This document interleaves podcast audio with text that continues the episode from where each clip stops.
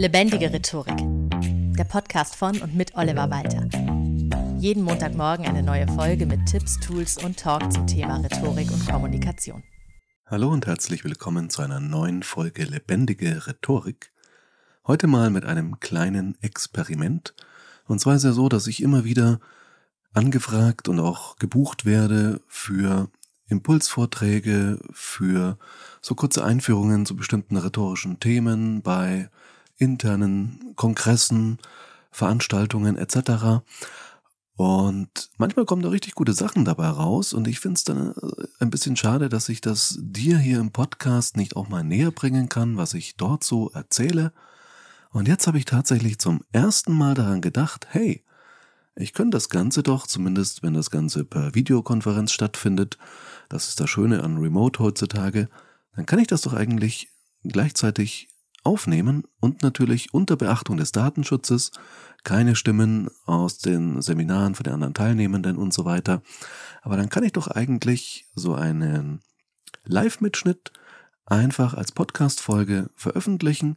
Das Ganze hat, wie du feststellen wirst, nochmal einfach ein anderes Tempo, weil ich mit Publikum in Anführungszeichen einfach nochmal ganz anders rede. Da ist mehr Dynamik in der Stimme und das lehrt dir auch schon was über Rhetorik, allein dadurch, wie ich es dort mache, im Gegensatz zu sonst im Podcast. Das heißt, du erlebst eine ganz andere Sprechgeschwindigkeit bei mir. Hoffe, dass man trotzdem folgen kann. Und das Schöne an solchen Impulsvorträgen, Kurzworkshops etc. ist natürlich auch, dass es einfach interaktiv ist, dass die Teilnehmenden mir Fragen stellen und ich diese dann spontan in den Vortrag einbauen kann und beantworte. Aus Datenschutzgründen habe ich die Fragen natürlich nicht im Original von den Teilnehmenden, sondern ich habe selbst ganz kurz eingesprochen, was ich da gerade beantworte.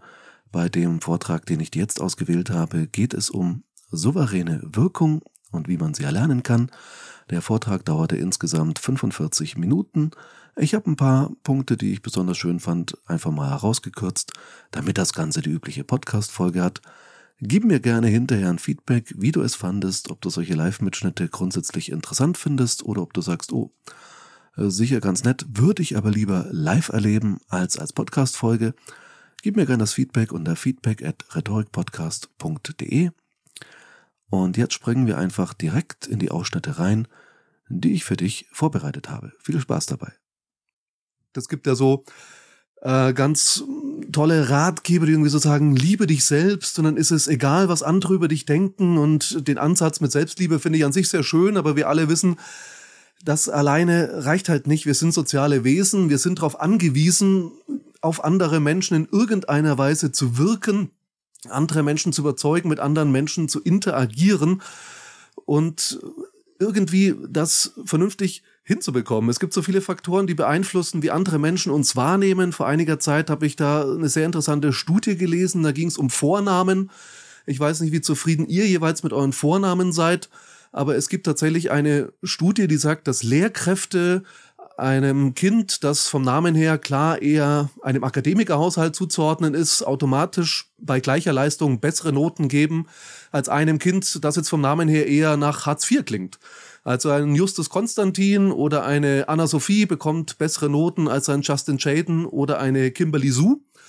Das ist einfach so. Jetzt ist es so, dass ihr zumindest nicht ohne sehr großen Aufwand an euren Namen nichts ändern könnt. Aber es gibt viele andere Faktoren, die ebenfalls viel Einfluss auf eure Wahrnehmung durch andere machen und wie diese Menschen mit euch interagieren. Kleidung wäre dann noch so ein anderer Punkt, wie man sich jeweils kleidet. Ist man overdressed, underdressed, komplett unpassend für den Anlass? Und es gibt eben sehr viel im Bereich Rhetorik, was man tun kann, woran man wirklich arbeiten kann und damit auch die eigene Wirkung und Wahrnehmung durch andere deutlich verbessern kann. Und wenn ihr euch jetzt einfach vorstellt, ich wäre jetzt zum Beispiel so gestartet, ja, ähm, guten Tag. Ich freue mich, dass Sie alle da sind und ich heute ein bisschen was über, ja, souveränes Auftreten, also ja, bisschen was dazu erzählen kann. Das würde ich jetzt dann nämlich mal machen. Ja, das würde in keinster Weise wirken und da würde ich schon denken, okay, was wird das jetzt? Äh, kann ich mich eigentlich gedanklich schon mal ausklinken? Und so schnell kann ein erster Eindruck einfach entstehen und prägt alle weitere Kommunikation. Das heißt, ob ihr überzeugend auf andere Menschen seid, ob ihr von Menschen respektiert und wertgeschätzt werdet oder manchmal auch überhaupt wahrgenommen werdet. Vielleicht kennt ihr das, es gibt Menschen, die betreten einen Raum und sie betreten ihn nicht nur, sondern irgendwie erscheinen sie. Die Präsenz ist gleich da, irgendwie richtet sich alles auf diese eine Person und andere Leute sind eineinhalb Stunden im Raum und man sagt, ach, du bist ja auch da. Interessant. Ja, all das hat zum Teil natürlich mit natürlich angeborenen Dingen zu tun. Darauf werde ich auch nochmal eingehen, wie so dieses Verhältnis Talent, Handwerk, Einstellung im Bereich Rhetorik. Aber es ist eben auch viel Handwerk, Dinge, die man wirklich erlernen kann. Und ich möchte euch heute zum Thema souveränes Auftreten ein bisschen etwas näher bringen aus der Bandbreite der Rhetorik, was man tun kann, denn das Entscheidende ist ja, egal ob man bewusst Rhetorik einsetzt oder nicht, ihr wirkt so oder so. Es gibt vom Paul Watzlawick, einem ganz großen Wissenschaftler des 20. Jahrhunderts, diesen schönen Satz, wir können nicht nicht kommunizieren. Das heißt, alles, was wir tun, ist Kommunikation. Selbst wenn wir ganz bewusst nicht kommunizieren, uns zum Beispiel wirklich wegdrehen, Arme verschränken, gar nichts sagen, jemanden nicht antworten, der uns eine Frage stellt, strahlt es ja trotzdem was aus. Es bringt ja trotzdem eine Botschaft rüber. Und ist es nur die Botschaft, ich möchte mit dir nicht reden. Auch das ist eine sehr starke Botschaft, ehrlich gesagt. Fast stärker als jede, die man aus Höflichkeit vielleicht so floskelhaft noch antworten würde. Das heißt, es ist uns tatsächlich nicht möglich, nicht zu kommunizieren und es ist uns auch nicht möglich, nicht auf andere Menschen zu wirken, sobald wir irgendwie in deren Wahrnehmung kommen. Und das sollte einem auch immer bewusst sein. Es gibt leider äh, für dieses Thema, ja, wie komme ich rüber, wie überzeugend bin ich, unabhängig davon, was ich sage, gibt's ja leider auch sehr schöne Beispiele in Zeiten von Fake News, die uns leider immer wieder vorführen, dass Zahlen, Daten, Fakten, logische Argumente zwar schön sind und wichtig für alle, die wahrhaft, äh, wahrhaftig kommunizieren wollen, dass aber jemand wie Donald Trump uns einfach zeigt, dass wenn ich für meine Zielgruppe entsprechend passend rüberkomme und dieser Zielgruppe so hundertprozentig entspreche in der Art, wie ich auftrete, wie ich rede, wie ich mich bewege und wie ich rumschreie, dass ich dann selbst mit dem größten Nonsens bei dieser Zielgruppe wahrgenommen werde. Es ist ein abschreckendes Beispiel für die Macht der Rhetorik, aber man sieht darin, was leider in gewisser Weise auch wieder möglich ist, wie stark die Wirkung der Rhetorik tatsächlich in solchen Extremfällen auch sein kann.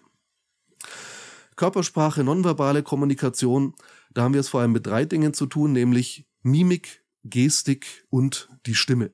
Das sind so die drei Bereiche, die man dabei unterscheidet. Und Körpersprache funktioniert grundsätzlich natürlich auf der Beziehungsebene. Also man kann unterscheiden zwischen einer Sachebene und einer Beziehungsebene. Und es ist natürlich so, dass die Körpersprache jetzt erstmal wenig zum Inhalt beiträgt, aber dazu, wie glaubhaft du einen Inhalt transportierst. Ob man dich als sympathisch wahrnimmt oder als kompetent oder eben, ja, als nicht so ganz vertrauenswürdig, als arrogant. Auch das allein schon kann deine Wirkung mindern. Du kannst noch so überzeugend sein in deinen Argumenten, die du bringst. Wenn die Leute dich als irgendwie schwierig, arrogant wahrnehmen, werden sie dir einfach nicht so gerne glauben. Und das gibt's tatsächlich. Das hatte ich auch schon mit Klienten im Coaching, dass sie einfach ein Auftreten hatten, dass sie arrogant wirken ließen und sie haben richtig gemerkt, Menschen mögen dann mit ihnen nicht so gerne sprechen und sich auch nicht so gerne überzeugen lassen und geben nur ungerne zu, dass jemand anders Recht hat. Man möchte das dann einfach nicht, dass dieser arrogante Sack Recht hat. Ja, und das ist ein ganz spannender Effekt. Ich hatte das auch mal, da war ich im Anzug unterwegs und war an der Tankstelle und ich hatte in der Woche mein Auto angezahlt und wusste nicht, dass meine EC-Karte da einfach ein Limit hat und wollte dann tanken und das ging nicht. Und eigentlich hätte ich gedacht, das hätte der Kassiererin an der Tankstelle jetzt echt Sorgen machen müssen, weil sie hat jetzt einen riesen Aufwand. Aber ich habe gesehen, die fand das total cool. Der hat gegrinst, die fand das geil, dass der Typ im Anzug jetzt gerade seine äh, EC-Karte anscheinend gesperrt ist.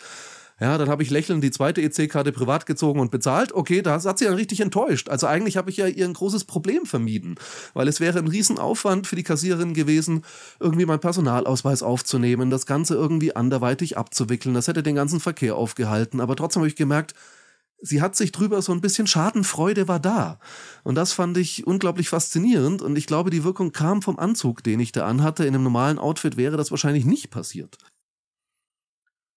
Von den Teilnehmenden kam die Frage, nachdem ich ja darüber gesprochen hatte, dass es gewisse Faktoren gibt bei der persönlichen Wirkung, die veränderbar sind, an denen man arbeiten kann, und andere, an denen man eben nicht arbeiten kann, wie es denn mit dem Thema Schönheit ist. Hat Schönheit einen Einfluss auf unsere Wirkung, auf andere? Und ja, genau das beantworte ich im Folgenden. Es wäre schön, wenn es nur so wäre. Es gibt Studien, die sagen, dass attraktive Menschen auch signifikant mehr Geld verdienen. Also von daher, ja, es ist definitiv ein Faktor in unserer Gesellschaft, wobei es natürlich auch immer davon abhängt, was sind die gängigen Schönheitsideale. Die sahen vor 100 Jahren oder direkt nach dem Zweiten Weltkrieg noch ganz anders aus. Da war Korpulenz zum Beispiel etwas, was als sehr attraktiv wahrgenommen wurde. Ja, aber das jeweils gängige Schönheitsideal dem zu entsprechen, schadet definitiv der Wirkung nicht. Das ist völlig klar. Deswegen haben wir wahrscheinlich auch so viele Filter auf Instagram und so weiter, wo Leute versuchen, sich einfach langweiligerweise ins klassische Schema einzupressen mit digitaler Technik. Aber ja, tatsächlich ist das ein Faktor, den wir eben nur bedingt und nur mit Hilfe von Photoshop sozusagen oder einer Typberatung äh, irgendwie kompensieren können. Aber es spielt definitiv bei der Wirkung eine Rolle. Das muss man leider so sagen. Gerade in unserem heutigen visuellen Zeitalter noch mehr als jemals davor. Kann man nicht wegdiskutieren. Und es kam dann noch die Frage auf, ob man denn wirklich an seiner Körpersprache so sehr arbeiten sollte und ob es wirklich hilfreich ist, sämtliche Schwächen auszumerzen und ob man sich wirklich sozusagen dressieren sollte, dahin bestimmte Gestiken, Mimiken und Haltungen wie auf Kommando einzunehmen. Auch dazu habe ich eine sehr klare Meinung, die du jetzt im Folgenden hörst. Also es gibt bestimmte besonders ungünstige Haltungen, wo ich sage, da lohnt sich vielleicht schon einfach mal dran zu arbeiten, gerade wenn es gar nicht bewusst ist, was da nicht passiert. Äh, da kann man schon was abtrainieren, aber wie du schon sagst, in vielen Fällen fehlt die Authentizität, weil vor allem es gibt ja dann eine klare Aussage aus der Wissenschaft, was ist sinnvoll an Körpersprache, was nicht, damit es wirkt. Und das heißt, irgendwann machen alle Menschen exakt die gleiche Körpersprache, die drauf trainiert sind. Und dann kann man sich's auch wieder schenken. Also dann geht alles Individuelle, genauso wie immer mehr Menschen Hochdeutsch sprechen und der Dialekt selbst mit leichten Einschlag verloren geht. Äh, genauso kann man sagen, irgendwann haben alle Leute exakt die gleiche Gestik und die gleiche Mimik und die gleiche Körperhaltung und und dann sind wir irgendwann so ein bisschen wirklich kommunikative Roboter. Dann brauchen wir keine künstliche Intelligenz mehr, weil da haben wir uns schon selber so erzogen, dass das Individuelle so ein bisschen fehlt. Also ich glaube, dass ein Mensch interessant ist. Das liegt auch gerade an den Fehlern. Und solange diese Fehler nicht komplett überhand nehmen, ist, sind, machen die durchaus sympathisch und lassen einen nett wirken. Und äh, ja, deswegen finde ich, alles abzuerziehen ist eh niemals Sinn und Zweck der Rhetorik, weil einfach viel zu viel Persönlichkeit verloren geht. Aber es gibt natürlich schon ein paar No-Gos, wo man sagen kann, gut, die sollte man zumindest ein bisschen abmildern. So viel zur heutigen Folge zum Thema souveräne Wirkung und wie du daran arbeiten kannst und an welchen Faktoren du auch nicht arbeiten kannst.